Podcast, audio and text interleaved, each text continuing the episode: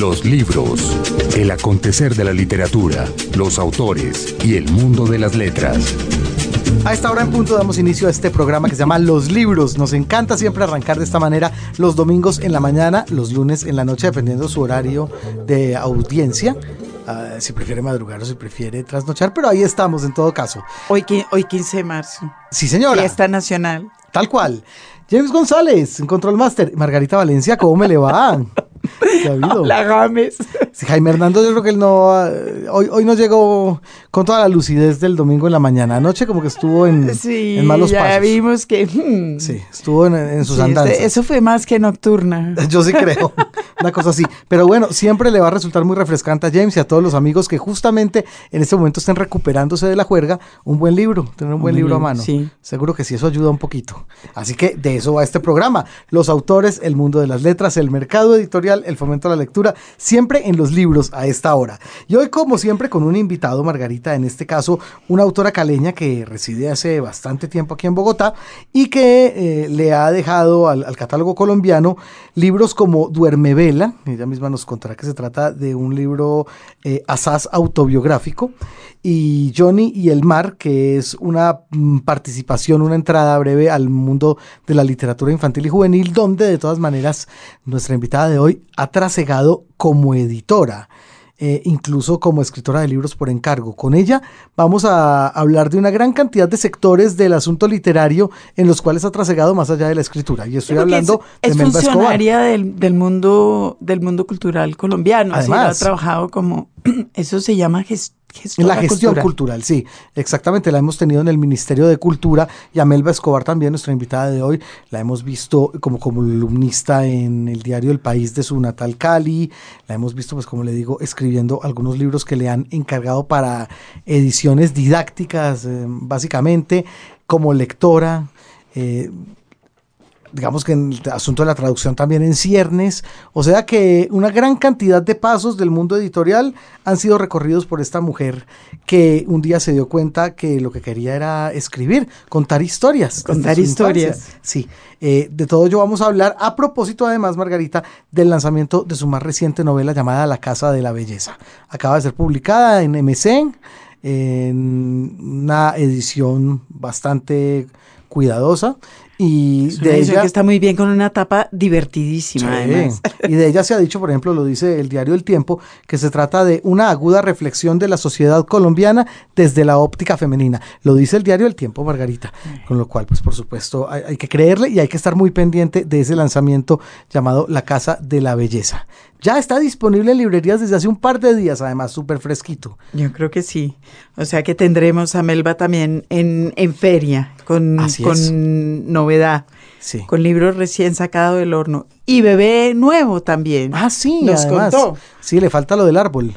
Este año, este año hemos suplido muy eh, decorosamente nuestra, Con creces, además. nuestra desproporción de, de hombres y mujeres. Así es, no, no, que no se diga que no hemos hecho, por supuesto, el deber. Sí. Y vienen más mujeres, por supuesto, aquí en las ediciones futuras de los libros. Confiemos que así sea. Por ahora, pues confiamos que eso también satisfaga a nuestras oyentes, que son quienes más nos han reclamado a veces por cuenta de eso. Es verdad. Así es. Por ahora, entonces, Melba Escobar es nuestra invitada en los libros, Margarita. Nos vamos con la nota del editor. La nota del editor. Mientras la prensa occidental se lamenta por la muerte del libro, este sigue siendo una opción en China a la hora de decir lo que los gobiernos quieren callar. En 2012, Ai Weiwei, artista plástico y activista político nacido en Pekín, publicó en la editorial de Princeton una recopilación de citas breves tomadas de sus artículos periodísticos, declaraciones, trinos, etc. Tusquets en México lo tradujo al español y circula por estos lares con el título de Weiweiismos, breves afirmaciones sobre la libertad de prensa, el arte, la política, la vida. El mundo es una esfera, dice uno, no tiene oriente ni occidente. Y otro, la libertad es nuestro derecho de cuestionarlo todo. Hace unos días empezó a circular en edición de New Century Press, editor hongkonés, un libro del conocido fotógrafo Su Yong, también nacido en Pekín y conocido por su empeño en mostrar a Occidente los barrios más antiguos de su ciudad. En este aparecen reproducidas 64 de los cientos de imágenes que el fotógrafo tomó en la primavera de 1989, cuando los estudiantes chinos salieron a la calle a exigir la libertad de expresión. La revuelta fue aplastada y muchos de sus participantes acabaron muertos, heridos o en la cárcel. El asunto no se discutió más, al menos oficialmente, de manera que la publicación del libro no pasará inadvertida. No obstante, Suyen decidió seguir adelante con el proyecto. Me estoy volviendo viejo, declaró. Si no publico estas fotografías ahora, ¿para cuándo lo dejo? Un libro impreso tiene posibilidades de llegar a los más remotos lugares sin que nadie lo detenga, como lo demuestra la cantidad de ejemplares del Quijote que llegaron a América a pesar de la prohibición expresa. Y esa capacidad es mayor hoy, cuando muchos han olvidado el poder que puede tener la página impresa, a salvo de la censura de Google, por ejemplo. Dice la noticia que los ejemplares que le envió la editora Suyen fueron destruidos en la aduana. Seguramente se destruirán muchos más, pero unos cuantos lograrán circular, demostrando que un acto nimio vale más que un millón de pensamientos, como dice Ai Weiwei en su propio libro. Un libro, un autor.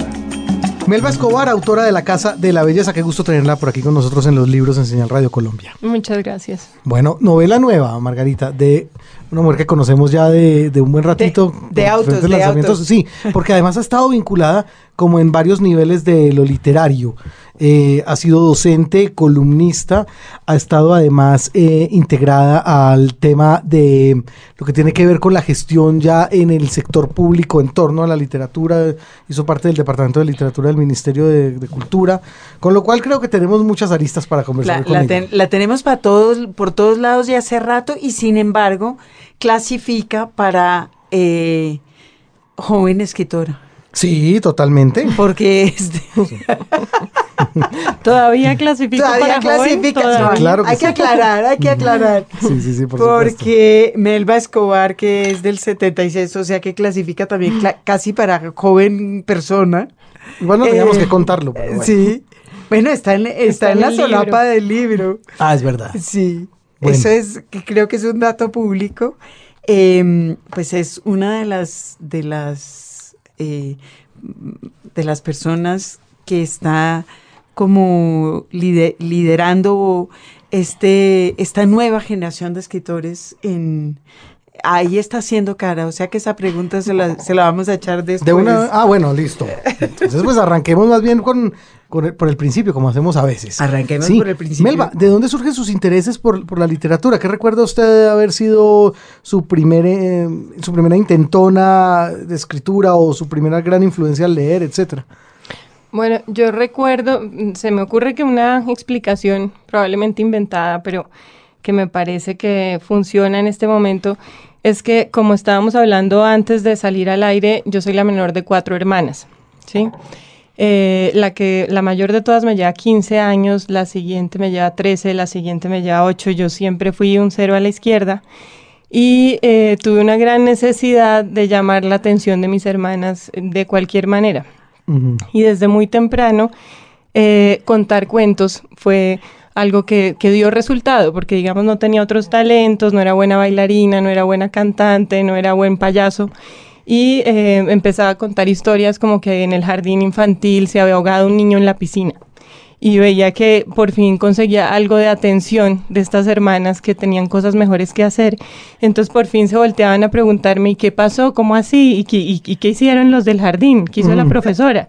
Yo no, pues lo dejó allí hasta el fondo y quiso que nadie dijera nada y nos pidió no hablar de eso en las casas. Entonces acaban armándose unos ponches terribles en los cuales al final mis papás llamaban al jardín y, y yo recibía una amonestación por mentirosa. Pero creo que es, es como una atracción por, por el poder que tienen las historias, que ah, viene desde ahí. Y yo me pregunto por qué esa descripción que usted hace de cero a la izquierda es en relación con sus hermanas o es en su casa en general, porque una niña que es ocho años menor que su eh, siguiente hermana tiende a ser en el libro una niña maleducada chiquita malcriada. Posiblemente también, claro, pero digamos que una de las cosas que yo recuerdo es que mi mamá me decía el día que yo nací, mis hermanas tenían la opción de ir a conocerme a mí o ir a la Feria de la Ciencia y obviamente prefirieron ir a la, Feria, de la, Ciencia. Sí. Claro. Entonces hay un poco de las dos cosas. Su, mamá le dejó claro desde chiquita que la única que le iba a prestar atención era ella. Exactamente. Y eso. Y, eso. Qué maravilla. ¿Y, en qué momento tiene usted conciencia, Melba, de que hay otras personas que también tienen esa imaginación desbordada y que la han llevado a, a los libros? Pues también, eh, digamos, todo tiene mucho que ver con mi casa y mis hermanas. Eh, una de mis hermanas, la que voy a ir a recoger en el aeropuerto cuando salga de aquí, me leía mucho de niña. Y, y, pues creo que también había como un cierto consuelo en esas historias. Eh, también hay que decir que la mayor de ellas se casó cuando yo tenía ocho años y se fue. La siguiente se fue cuando yo tenía unos diez. Entonces también había un, una sensación de abandono y y como un, un, mundo muy adulto alrededor, ¿no? Y todo eso tenía que ver con las historias que leía en los libros, pero también como con la historia familiar. Bueno, y en Cali además, en este momento, ¿sí? Solo hasta los siete años. Solo hasta los siete años. Lo digo porque en Cali hay un, yo siento, Margarita, que como en otras regiones del país, hay como un canon literario que es muy específico y muy particular de la región, ¿no? Sobre todo cuando ya se tiene el alférez real, la María, y ya después, mucho más adelante, Caicedo mismo, por ejemplo. Es un lugar que ha dado, además, voces muy peculiares de la, de la literatura, a pesar de que en general el canon dice que eso es colombiano cuando les gusta, pero que claro, pues va a empezar Isaacs. Digamos, ¿usted ha tenido conciencia de ser de esa tierra? ¿Eso es algo que tiene en la cabeza? ¿O como todo el mundo dice, uy, qué vergüenza, María? pues eh, yo creo que en algún momento La María me pareció un libro fantástico. Cuando estaba en el colegio me parecía de una belleza, ¿no? Eh, eh, y, y pues no sé qué tanto, sí creo que hay un sentido de pertenencia en ciertas cosas, todo el lado de la familia paterna es caleña y, y, hay algo ligado como con la infancia y la nostalgia que, que está ya con esa tierra. Y usted se reconoce como caleña. Quiero decir, podría no hacerlo, pero, pero de hecho escribe en periódicos en Cali. Sí, eh. pues hablo completamente bogotano, bailo pésimo salsa, no tengo muchos de los rasgos de un caleño verdadero, pero sí estoy muy conectada con lo que pasa allá eh, y pues digamos me siento cercana, voy seguido, entonces creo que tengo la doble nacionalidad, sí. A los ocho años tuvo entonces un doble golpe brutal. La sacan de Cali y la traen a Bogotá, que es un paso que yo me pregunto si, si la golpeó. Y al año siguiente su hermana mayor, la que le lee, se va. sí. sí, yo creo que todo eso es cierto. Digamos que en ese momento, mm, hoy en día supongo que todos los cambios son menos eh, evidentes, pero fue un cambio en muchos niveles, ¿no? Porque también era el tema que mi papá era alcalde de Cali cuando yo era pequeña, pero ser alcalde de Cali era muy distinto a vivir en una ciudad como Bogotá. Él iba en bicicleta a la alcaldía, él me llevaba a todas las inauguraciones, yo era como su mascota. Eh, preferida, entonces iba a todos los barrios, yo cortaba las cintas de la obra en Siloé, yo me creía importantísima a los Eso seis años. Iba a decir yo, y seguramente lo era, y de pronto llegó a Bogotá, donde dejó de existir. Exactamente, y además de eso, mi hermana se fue, sí, entonces los libros creo que en ese momento cobraron un papel mucho más importante el que han tenido hasta ese momento. ¿Y leía aparte pues de las tareas del colegio? Sí, pues claro, mm. leía mm, que yo recuerde Sandor Maray, eh, Mujercitas, Hombrecitos, eh, no sé, los cuentos de los hermanos Grimm, bueno, todo lo que se me pasara como por encima, sí. Bueno, ¿y la decisión de estudiar literatura, cuándo se dio? Eh, pues la verdad es que eh, eso fue casi como por descarte. Yo tengo muchos problemas de aprendizaje y no es chiste. Es en serio, pasé por cinco colegios. claro. Eh, sí. Eso no fue eh, chistoso. es dispersión, no es dispersión autoril. es, muy, ha sido uno de mis mayores traumas en mi vida hasta ahora. me cuesta sumar, restar todo lo que tenga ah, mínimo como ha sido, ha sido una de esas personas a las cuales el sistema escolar no se adapta, que, Tiene, que es bárbaro. Sí, yo terminé en un centro de validación, mis papás muchas veces tuvimos la conversación de que qué tristeza, si no vas a ser bachiller, igual hay otras opciones para ti en, en el futuro. Pero sus papás la tuvieron esa conversación con usted, además en esos términos reales, de, reales de vamos a ver qué le gusta. Era una posibilidad real que yo nunca fuera bachiller, porque yo ya había pasado por muchos colegios, validado muchas veces, perdido muchos años y llegó un momento que había mucha angustia alrededor de cómo graduamos a esta muchachita del colegio. Al final, pues validé y, me gradué por, porque pasé el ICFES, digamos, ¿sí? Y logré entrar a la universidad, pero realmente yo lo único que hacía era leer y, y lo único que me gustaba hacer. Entonces, por eso digo que fue por descarte, porque era mi única cosa que sentía que medianamente lograba hacer. ¿Se le, ¿Se le ha ocurrido alguna vez en la vida ya, o le faltan 20 años, y es una pregunta real, si, ¿cómo puede ser que el sistema escolar eh, obligue insistentemente a alguien a fracasar, a alguien que solamente lee, que es la única verdadera aptitud que uno necesita? ¿Se, ¿Se le ha ocurrido ya? Sí, pues digamos, para mí eh, hubo, el, el, colegio me infligió muchos sufrimientos y, creo que gracias a esos sufrimientos también he podido eh, salpicar de mucho melodrama la literatura que ahora me interesa. Entonces lo agradezco, digamos, y me hicieron padecer mucho, eh, hubo de verdad mucho llanto, mucha angustia, mucho agobio, porque además no podía hacer las cosas, no, no era un tema de vagancia. Eh, ahora que tengo que pensar en escogerle un colegio a mi hija, me vuelvo un ocho, todos me parecen una pésima Pobrecita Matilde, que tiene dos meses y ya estamos discutiendo públicamente el tema de su escolaridad. Yo le quiero decir a Matilde para cuando crezca que cuando si se pone muy pesada su mamá, que se venga para la casa, que, yo la consiento. Eso lo va a necesitar, lo va a necesitar. Qué buena cosa. Bueno, uno de los intereses de Melba Escobar es el periodismo literario o el periodismo narrativo y de hecho eh, dictó cátedra del asunto. Em, lo que me llama la atención es que normalmente es el graduado en periodismo quien trata de buscar la literatura en el sentido de buscar el periodismo literario y a veces no, no al contrario, a veces el literato se queda más en la ficción y no tanto en el, en el campo del periodismo literario. ¿Qué le interesó de, de esa vertiente? Pues lo que pasa es que yo creo que siempre he sido muy emotiva. Y, lo que más me ha gustado de la literatura es las conexiones que yo puedo hacer con, la vida, con la mía y con la vida en general, ¿sí? Desde lo psicológico, desde lo emocional o incluso desde entender la realidad. Más allá de eso, no me interesa. Es decir, lo, académico nunca me ha interesado y, no, y no lo entiendo mucho y no, no me muevo muy bien ahí. Entonces, siempre eh, creo que hice una transición como natural hacia el periodismo porque Em, si bien me gustan mucho los libros, la vida también me gusta mucho, ¿no? Entonces fui necia, fui callejera, me metí en problemas, eh, probé de todo, me arrepentí de cosas y creo que a diferencia de otros escritores que han estado mucho más alimentándose de los libros, ¿no? Eh, yo también me he alimentado mucho de la vida y me interesa cada vez más la literatura que se nutre de la vida a la manera en que lo hace el periodismo. ¿Sí? Es decir, que va, investiga. Aquí en la Casa de la Belleza hay un trabajo de reportería bastante grande en distintas áreas.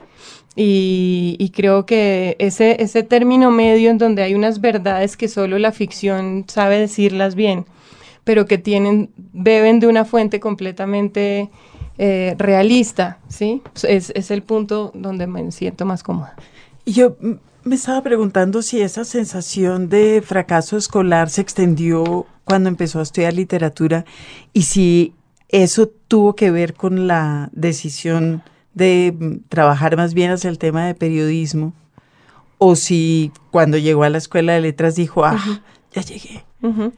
Pues en general me fue bastante bien en la universidad, era bastante buena, aunque era muy vaga y ahí sí me dediqué como a varias cosas que no tenían que ver con lo literario. Eh, sufrí mucho con el latín. El latín fueron como el equivalente a mis matemáticas durante la universidad. Lo metía y lo retiraba todos los semestres. Al final creo que por caridad me acabaron pasando a ver si me podía graduar. Pero entonces sí había en ciertas eh, materias y momentos una sensación de no pertenencia, eh, porque en últimas sí había un interés mayor como en lo que me mueve y lo que me sacude y, y, perder el control sobre un libro era lo que a mí me interesaba, cuando lo que se buscaba era que uno justamente nunca perdiera ese control y mantuviera una mirada fría y distante y analítica sobre lo que estaba leyendo. Me estaba preguntando sobre eso de perder el control y si usted alcanzó a, trabajar cuando estaba en la escuela de letras la escritura o si le pasó como a tantísimos de nuestros entrevistados, ¿verdad? Que en la escuela de letras eh, aplastaron de, un, ah, de un periodicazo eh, las, digamos, el impulso creativo. Pues eh, me iba más, bastante bien. De, hecho, creo que fueron muy generosos conmigo los profesores que alcancé a tener de, de, por ejemplo, en poesía, Piedad, en narrativa, Manuel Hernández. Me animaban, me alentaban, pero yo era muy indisciplinada y, a veces intentaba hacer algo y medio salía bien a la primera y no volvía a hacer nada y, y estaba más interesada, no sé, en irme a vivir sola en el centro con una partida de locos que iban a consumir drogas en un apartamento destartalado y digamos que era una vida en la que yo, yo estaba, no estaba preparada para una disciplina. Sí. Bueno, disciplina que eh, supongo tiene ahora en el ejercicio em, de la escritura, o, más bien no, o más bien el, el, trabajo de escritor en su caso es más disperso y más menos riguroso en tiempos, etcétera. Pues yo creo que sí hubo un rigor eh, al trabajar este libro en particular. Es decir, yo, yo sí siento que con este libro estoy por un lado empezando algo nuevo, como una etapa nueva que me interesa y, y al mismo tiempo graduándome de algo, ¿sí? Eh, porque quizás la primera vez que hay un nivel de desapego tan grande con, con un texto, cuando Margarita preguntaba antes lo de, de la, la, universidad, eh, no sé muy bien la respuesta porque creo que sí es castrante, intimidante leer a los clásicos y este reverenciamiento de los grandes autores genera un poco de pánico escénico como es natural, pero quizá necesario también creo, eh, para tomarse luego las cosas lo suficientemente en serio. Y, y, y de alguna manera uno, no sé, garabateaba cosas, pero no tenía como una preparación técnica para para hacer algo de, mayor rigor y la carrera de literatura no lo forma claramente a uno en eso. Esa es. Eh, la carrera de literatura no le va a dar a uno para nada las bases de cómo se estructura una novela, eh, trabajemos las voces o trabajemos el diálogo, eso no lo va a uno a encontrar allí. Lo que creo es que sí lo vuelve a uno un buen lector. Y yo me pregunto si usted entró a la escuela de letras buscando un poco esa formación que es diga, también un anhelo secreto de muchos de los estudiantes de literatura. Allá voy a saber cómo carajo se arma una novela, mm. que es un problema técnico, como usted lo acaba de decir. Pues yo creo que yo no sabía muchas cosas todavía en ese momento. Sabía que lo que más feliz me hacía era leer novelas y que me iban a dar un espacio cinco años para hacerlo. Y no pensaba mucho más allá de qué iba a pasar en mi futuro iba como más en, el corto plazo. Pero sí es probable que en el fondo estuviera buscando algo de eso y creo que muchos de mis compañeros también y pues eso no existe en Colombia, ¿no? esa opción al menos a nivel de pregrado y mi experiencia, eh, pues me estoy alargando, pero con eso, eh, pues yo no sé si yo defiendo un programa de escritura creativa, creo que no. Al bueno, usted viene de un programa de escritura creativa, así que si ya que lo puso en el tapete, hablemos de eso. Usted eh, hizo eh, escritura creativa en Texas, ¿verdad? Yo sí, pues yo tuve una beca en, Nuevo México, en Santa ah. Fe. Y, pero esto fue realmente una beca de tres meses en donde me dieron las llaves de un apartamento y un subsidio de alimentación y estaba en un ambiente en el que había otros autores escribiendo cosas y uno, realmente lo que yo hice fue estar aislada y no hablar con nadie y ver coyotes pasar por la ventana y... Dejándole un campo sí, es una experiencia literaria. Totalmente. Como, en los libros de Boyle, hay coyotes que se brincan las cercas y uno dice, eso es lo más... Sí. Bueno, ¿y qué tal fue esa experiencia? Eh, pues, suena, aterrador. aparte de eso, digamos, en lo, en lo práctico, eh, ¿qué, ¿Qué salió de la, de la experiencia de, estar en un retiro prácticamente para escribir? Sí, pues fue fascinante porque pasa una cosa y es que eh, yo desde hace muchos años quería ser mamá y fue muy difícil y, y, finalmente cuando por fin quedé embarazada, que yo venía mucho tiempo luchando con esta novela, mucho, yo había aplicado a esta beca y me llega un correo que dice que puedo tomar tres meses allá, pero que tenía que ser en el curso de eh, un año. Sí. Entonces fue una locura porque yo le dije a Ricardo, o me voy ya, o no me voy, no me voy nunca, exacto. Entonces me dijo, pues vete ya, Sí, vete ya. Entonces, realmente fue una cosa muy especial porque yo estaba era, embarazada, estaba además. Embarazada y estaba muy consciente. Yo creo que tiene muchas bondades ser mamá vieja porque uno es más consciente de un montón de cosas. Entonces, estaba muy consciente, por ejemplo, de que ese tiempo para mí nunca más lo iba a recuperar, por lo menos no en los próximos 20 años. Sí, tener tres meses de una habitación propia eh, en la que podía pasar una semana sin hablarle a nadie, eso no me iba a volver a pasar, entonces lo atesoré muchísimo. Este es un lugar bellísimo que es eh, patrimonio de la humanidad, que es Santa Fe y es una belleza. Era invierno, llegó a menos 30 grados, entonces yo pasaba días en que no salía realmente de mi cuarto y conocí otros escritores, todos norteamericanos, y pues nada, uno iba a tomar un café o iba a una lectura en una librería, pero la mayor parte del tiempo estaba en la biblioteca, embarazada igual, con unos ritmos bastante caprichosos, que uno se quedaba dormido haciendo una siesta en el sofá de la biblioteca. eh, pero fue una época muy productiva en la que realmente esto maduró y tomó carne y cuerpo. Bueno, no, eso suena realmente bien, hay que hacerlo, al menos alguna vez.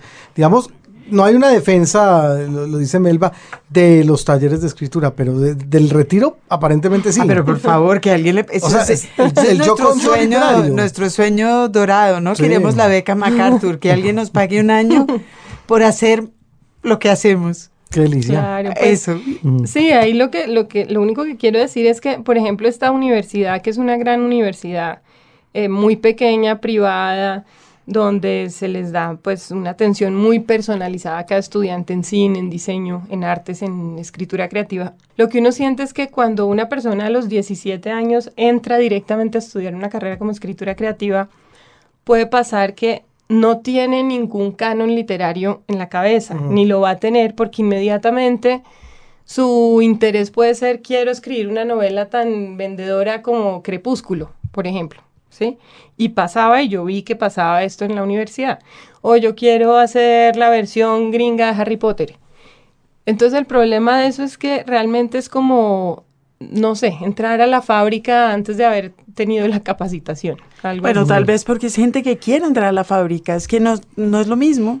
Querer entrar a la fábrica es una cosa, querer escribir de otra manera eh, o pensar sobre la escritura es otra. Válido. Llegar a la escritura después de, la, de leer eh, es una cosa y llegar a la escritura porque quiero ser famoso es otra. Exacto, exacto. Creo que en, en, en los pregrados de escritura creativa hay el riesgo de que pase mucho el- el- lo segundo, ¿sí? El, el riesgo de decir lo que me interesa es la fama o el éxito o hacer bestsellers y así no tenga pues como un bagaje literario o un criterio como tal. Bueno, hay una cosa, Margarita, y es que Melba Escobar, nuestro invitado ya a los libros, pues nos hablaba hace un momento de su visión tras salir de la universidad muy a corto plazo de lo que podía ser el, el ejercicio. Lo que sí es un hecho es que Melba encontró muchas aristas para el ejercicio. No solamente se trataba de escribir, sino que además eh, estaban otra gran cantidad de posibilidades para quien acababa de estudiar literatura, como por ejemplo su paso por el ministerio, su trabajo en literatura infantil y juvenil, eh, lo que tiene que ver con periodismo, crónicas, etcétera. ¿Qué, siguió después de la universidad? ¿Cuál fue, digamos, el, primer eh, trabajo que tuvo que ver un poco con lo que había estudiado? Pues yo en general, digamos, nunca he tenido éxito en mis empresas ni en mis intenciones y eso yo creo que ha sido muy favorable, ¿no? Porque de alguna manera uno saca cuero con esas cosas, con las frustraciones. Lo que más quería hacer era hacer periodismo, ese era mi sueño, yo quería eh, escribir en donde fuera, no me importaba, donde me dejaran. Hice una tesis en periodismo literario que le fue bastante bien y yo consideraba que tenía mucho conocimiento y toqué muchas puertas y no se abrió ninguna. Y tuve que enfrentar el mayor de mis miedos, que era tener que ser profesora de colegio, que realmente era lo último que yo quería hacer en mi vida. ¿sí? Era, yo toda la carrera de literatura dije, toco madera, tiene que haber más opciones, no quiero ser profesora de colegio. Es sensacional porque yo porque ahí descubrí que lo que más me gustaba era hacer eso. Claro. Pero sí hay que vivirlo para poderlo Ah, no, disfrutar, pero, claro, es que este, es que es como un castigo, es tras de cuernos palos. Sí, está estudiando literatura y todo el mundo lo mira con mucha lástima porque nunca va a poder conseguir empleo, excepto haciendo lo que usted más odia, que es enseñar en un colegio. Exacto, sí. Eso está Y bien. entonces, ya, colegio. Sí, no, y digamos, despertó muchos de mis mayores pesadillas estar otra vez en un colegio.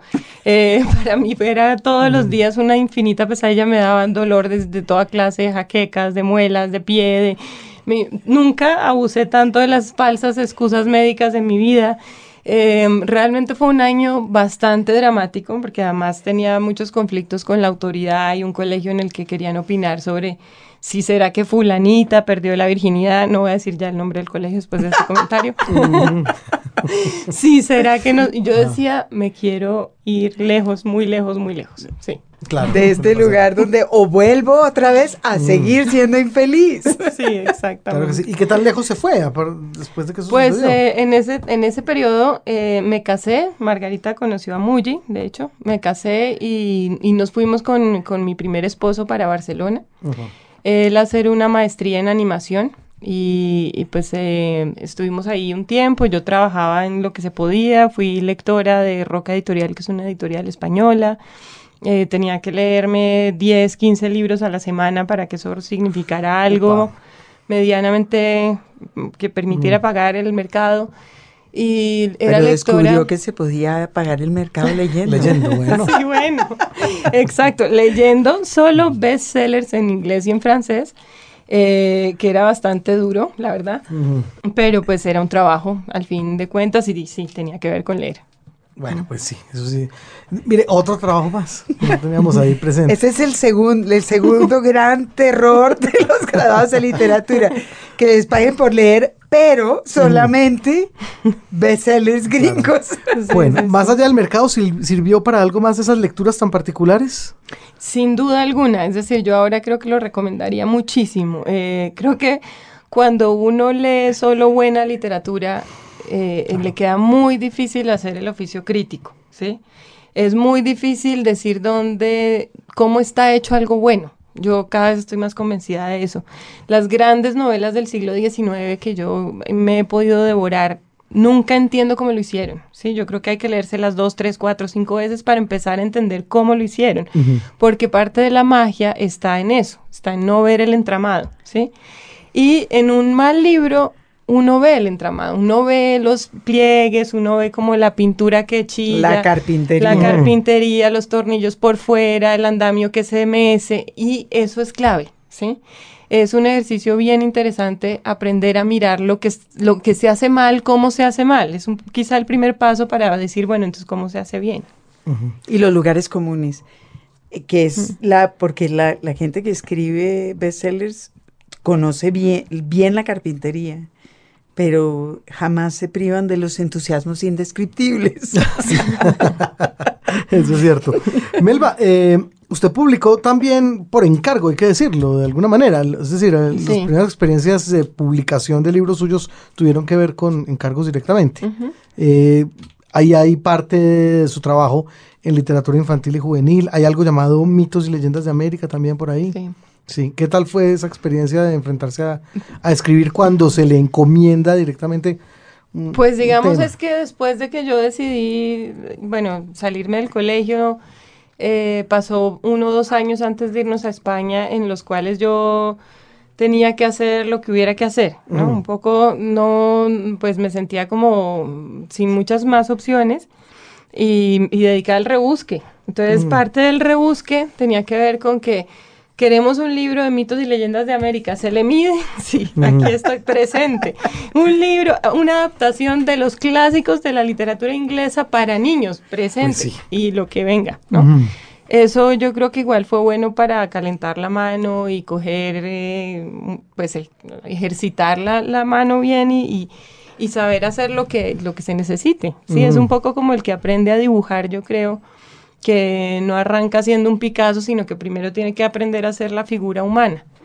eh, para que después haga lo que le gusta. Sí, yo creo que esos fueron años de decir, bueno, voy a cómo se dibuja un cuerpo humano, cómo se dibuja un bodegón, cómo se dibuja una catedral y haciendo ejercicios. Haciéndolo de mitos y leyendas, eh, ese era un libro para niños. Mm, Didáctico al menos, ¿no? Sí. Es- escolar. como escolar, sí. Ya. Bueno, solo los niños. Leen libros escolares. Solo los niños van al colegio obligados. Sí, sí, de acuerdo. Los demás nos pagan. Sí. Así no nos gusta. Sí.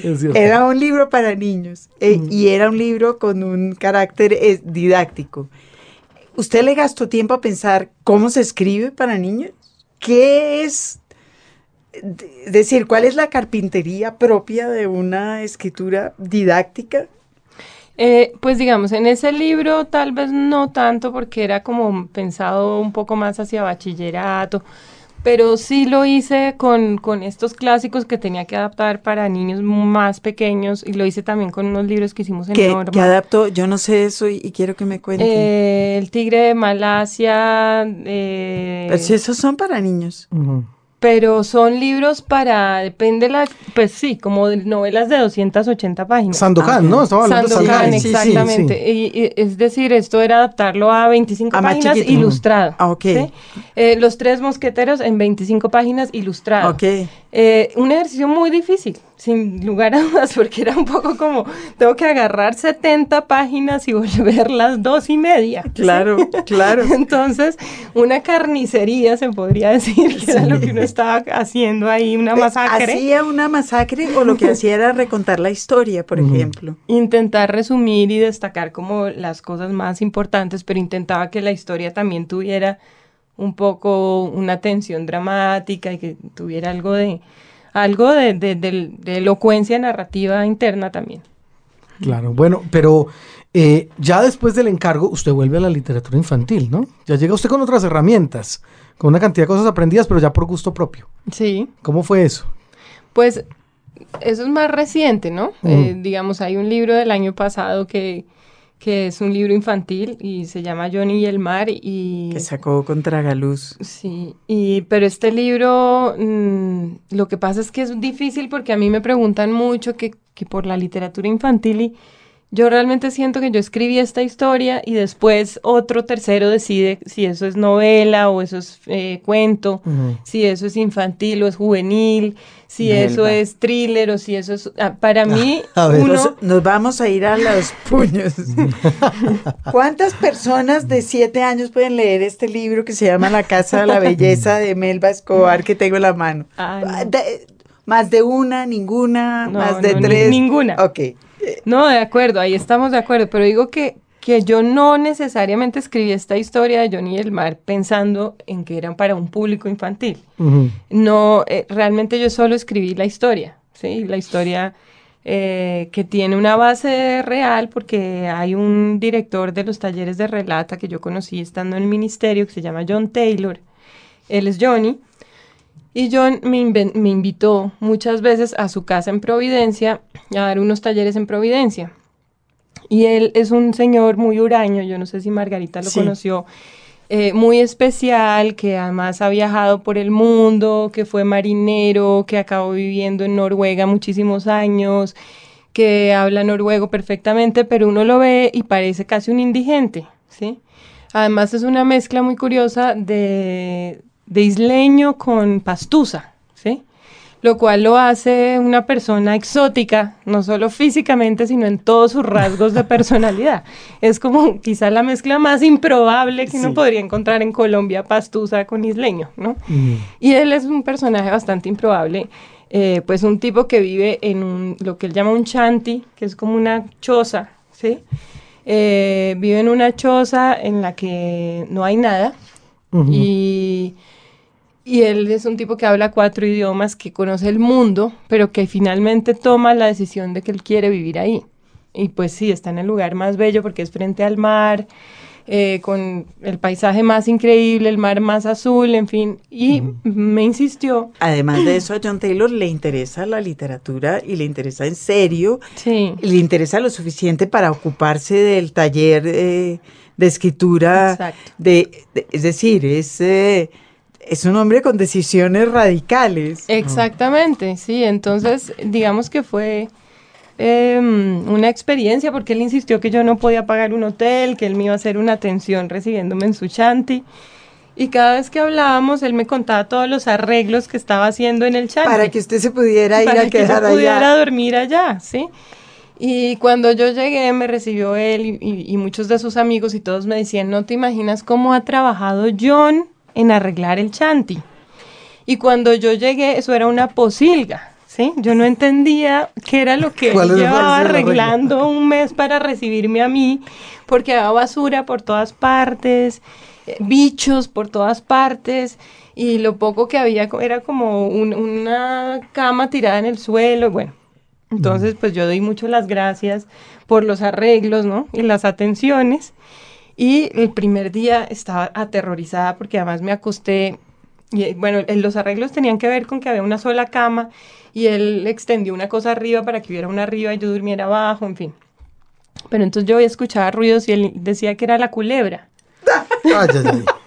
Que me quedara tranquila, que era la culebra, que era mansa, que hasta ahora no había atacado a nadie. Yo estaba durmiendo a nivel del suelo entre un montón de basura, ¿no?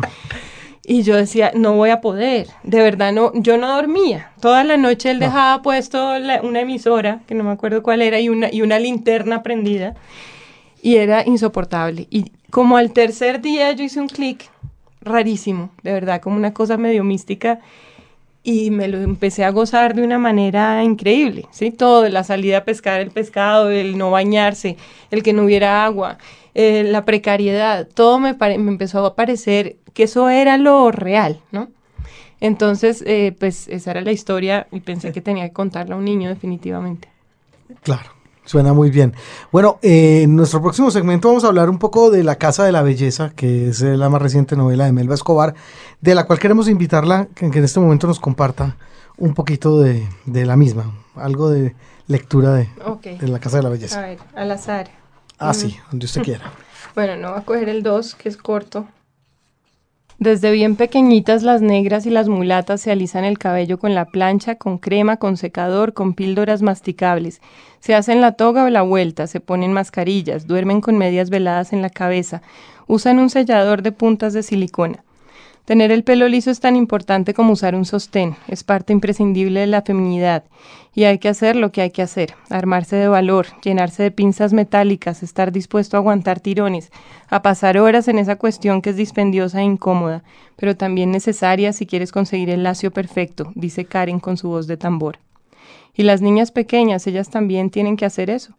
Muy pequeñas no, pero ya señoritas, o sea, de 8 o 9 años, ya y sí todas con su cabello liso, como no, dice, retirando las bandas. Karen me dijo que al llegar le gustó la ciudad, y sí, para muchos es bella, precisamente por esa tristeza leve que la caracteriza, y que a veces se rompe con una mañana soleada de domingo tan radiante como inesperada. Dejó a su niño de cuatro años con su madre en Cartagena y se vino a Bogotá. Una colega suya había montado un centro estético en Quirigua y le ofreció trabajo. Le prometió a su mamá que mandaría plata mensual para Emiliano, cosa que ha hecho. Su madre vive en una casa del barrio San Isidro, con el tío Juan, que es solterón y achacoso. Ambos subsisten principalmente de una pensión del tío por sus 30 años trabajando en la oficina de correos y las remesas que ella manda. Karen creció escuchando vallenato, bachata y más tarde champeta. Su madre, apenas 16 años mayor que ella, fue una vez la reina del barrio, con lo que pensó que saldría de pobre, pero terminó preñada de un rubio que poco hablaba español y del que supuso era un marinero. Con esa visita furtiva del amor nació la mulata que compartía con su madre no solo el apellido, también la belleza y la escasez.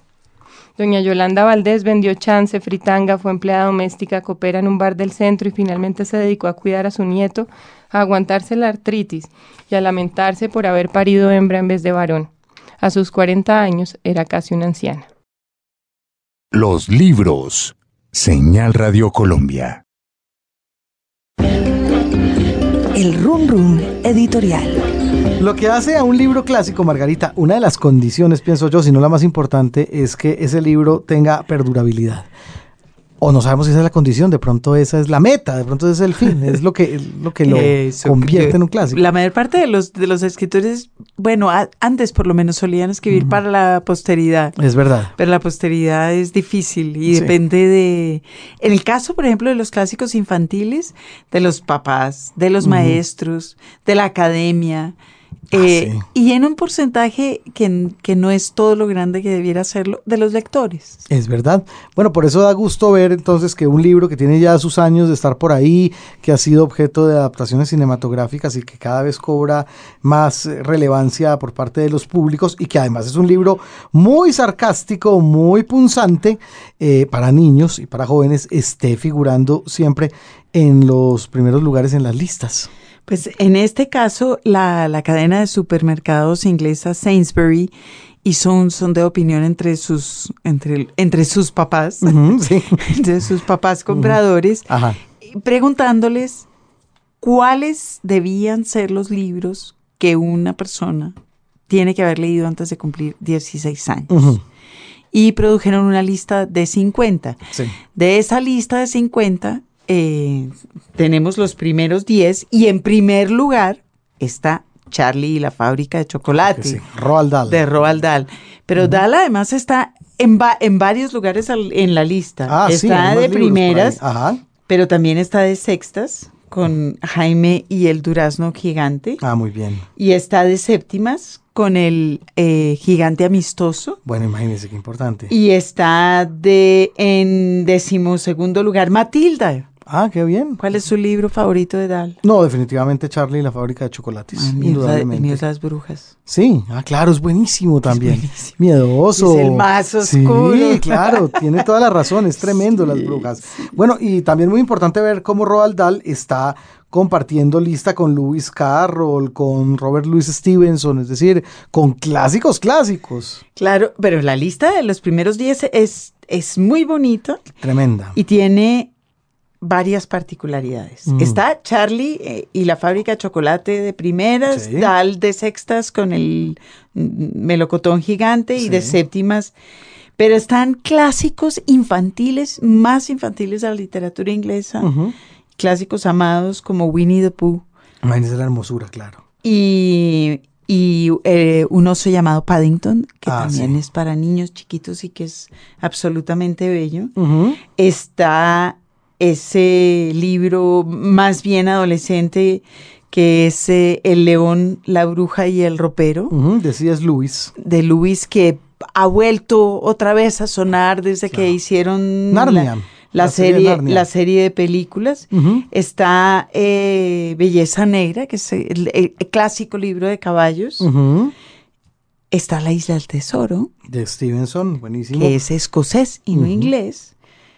Está Alicia en el País de las Maravillas, que es un libro que yo creo que mm, todo el mundo duda a la hora de ponerlo en la, en la lista de libros Sí, libro infantiles. mu- Sigue siendo muy extraño en todo caso. Yo mm, lo tengo entre, por lo menos entre mis 50 libros favoritos, pero no lo considero nunca un libro para niños. Ahí está Luis Carroll en segundo lugar en la lista con Alicia en el País de Y las el único norteamericano en la lista es Mark Twain con otro libro amado, Las aventuras de Huckleberry Finn. Tremendo, una hermosura de libro, al lado de Tom Sawyer.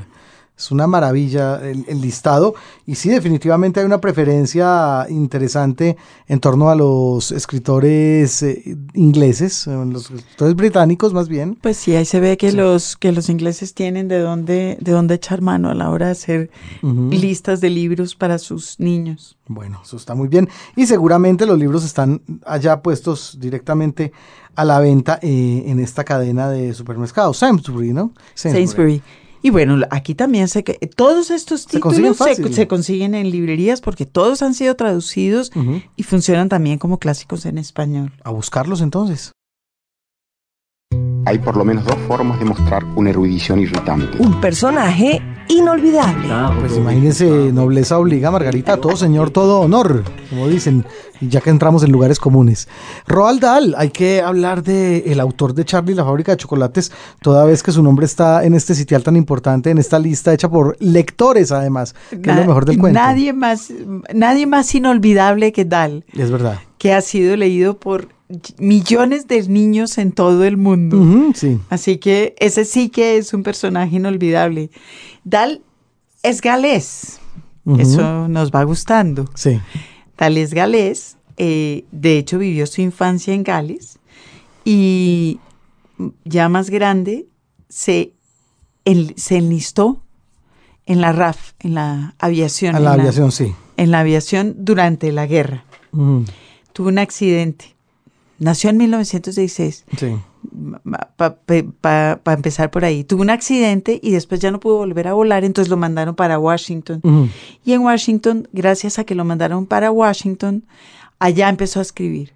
Ah, muy Y bien. empezó a escribir porque alguien, un, un- un novelista inglés llamado C.S. Forrester, le dijo que por qué no escribía sobre sus experiencias de guerra, eh, sus experiencias en el desierto. Entonces él empezó a, a- a escribir un primer libro sobre ese tema que se llama Abatido sobre Libia. ¿Se Ah, dirá abatido? Seguramente, claro. Sí, iba en el avión y se lo bajaron. Ah, sí, no, claro. Abatido sobre, sobre Libia y después lo publicaron como un pedazo de torta. O sea que él empezó escribiendo eh, cosas lo, lo más alejadas posibles de, de niños. Pero después de este, de este libro sobre sus experiencias en la guerra, publicó un libro que se llama Los Gremlins Ah, claro. que también un poco estaba basada en como una de esas historias de, pil- de pilotos, pues de soldados o de grupos. eh, eh, en Las este que se caso, contaban en... en este caso en exacto, de los pilotos que decían que cada vez que se dañaba algo en el avión era que había unos unos personajitos chiquititos que, el- que eran los que desconectaban los cables o quitaban la tuerca y se llamaban gremlins. Los gremlins, sí, claro. Entonces Dale escribió un libro que se llamaba así, Los Gremlins, que fue publicado por Disney. Fue uno de los primeros libros que publicó Disney y además compró los derechos para la película, aunque después no la hizo. Hizo después otra novela para, para adultos y es solo hasta el 60, o sea, como más de 10 años después de empezar a escribir, que publicó Charlie eh, Y la fábrica de chocolates. y la fábrica de Sí, chocolates. Era un tipo, eh, hasta donde tengo eh, entendido yo, que ya una vez metido en el oficio, se encerraba prácticamente por días en una cabañita ahí mismo en su casa a escribir, a escribir y no salía. Y, y se dedicaba a escribir y a fumar y a escribir y a fumar. Y pues eh, la cabaña está por ahí como disponible al público y la cabaña está por dentro, dicen, amarilla del, del humo. del- Com- del completamente ahumada. Exactamente. Bueno, debía ser un hombre con, a- con alguna raya, con algún tormento. Uno no va a una guerra y sale incólume, de todas maneras. Sí, no, y los libros de él de- eh, tienen ese humor y también esa cosa cruel que eh, evidencian eh, una vida que no fue precisamente alegre. Ujú. En el 78, Dahl publicó el, el co- el Cocodrilo Gigante, que es un libro importante porque fue la primera vez que publicó algo con Quentin Blake. Ah, bien. Y ahí se armó un matrimonio que de se Creador y dibujante. Exacto creador e ilustrador. Blake que es el dibujante más maravilloso y más divertido también con el mismo humor negro de, De Dal. de Blake eh, ilustró todos los libros de, de Doll hasta ese momento, los que mm, ah, se habían publicado antes, y de ahí para adelante todos los libros de niños. Así que todos los que hemos leído los libros de Doll también tenemos en la cabeza los monitos de Ah, Blake, sí, por claro. supuesto. Totalmente. Los asociamos con estas mujeres así espelucadas, con esos pelos así que le salen esos niños con esas Sí. caras de malos. Ajá. La cosa más sensacional. Esto en el, en el 78. En el 60 fue el- la década en la que más escribió libros, que fue la década más canalla de su vida. Se murió la mamá, se murió una Uf, hija. imagínese. Eh, su mujer es- estuvo malísima, tuvo una serie de ataques de algo. Y sin embargo, en esa década publicó y publicó y publicó y publicó los niños, los libros que, que todos conocemos. Pero bueno, son muchísimos libros, los Pero libros de Doll. Y además, pe- últimamente eh, eh, resuelven hacer una película y los podemos volver a descubrir. Por ejemplo, el, la- el, el del zorro. Que el libro es divertido, pero la película es absolutamente maravillosa. ¿Usted la vio? ¿Qué es cuál, Margarita? La No. recomendamos. El fantástico señor zorro. Ah, ya, ya. No, no la, no la vi. Absolutamente tendrá maravillosa. que verla. Sí. Bueno, qué maravilla. No, has- ha tenido muy buena suerte además en lo que tiene que ver con las adaptaciones cinematográficas Roald Dahl. Las dos versiones de Charlie y la fábrica de chocolates, de la cual eh, no es por nada, prefiero inmensamente la primera. La, la que es protagonizada por Gene Wilder, Claro. que se llamaba Willy Wonka y la fábrica de chocolates. Tomó el nombre del, del personaje dueño de la fábrica. Del dueño de la fábrica Sí, de es chocolates. una piecita maravillosa y provoca más ansiedad por el chocolate que la que incluso la segunda, la de Tim Burton. Me da a mí la impresión. Sí, a mí también me gusta más la primera que la segunda. Es una belleza. Es así. También se hizo una, una versión de las brujas, pero endulzada. Ya. Y a mí eso me cayó gordo. Claro, claro. Está bastante bien, pero es endulzada. Entonces ya uno dice. Estaba pues, menos empalagoso el chocolate hombre, de, sí. de Willy Wonka. Sí. Sí, menos mal. Pues a, a mirar, a prestarle atención a Roald Dahl siempre, tanto en sus libros como en el cine mm, basado en sus obras. Siempre va a ser muy importante volver a Roald Dahl.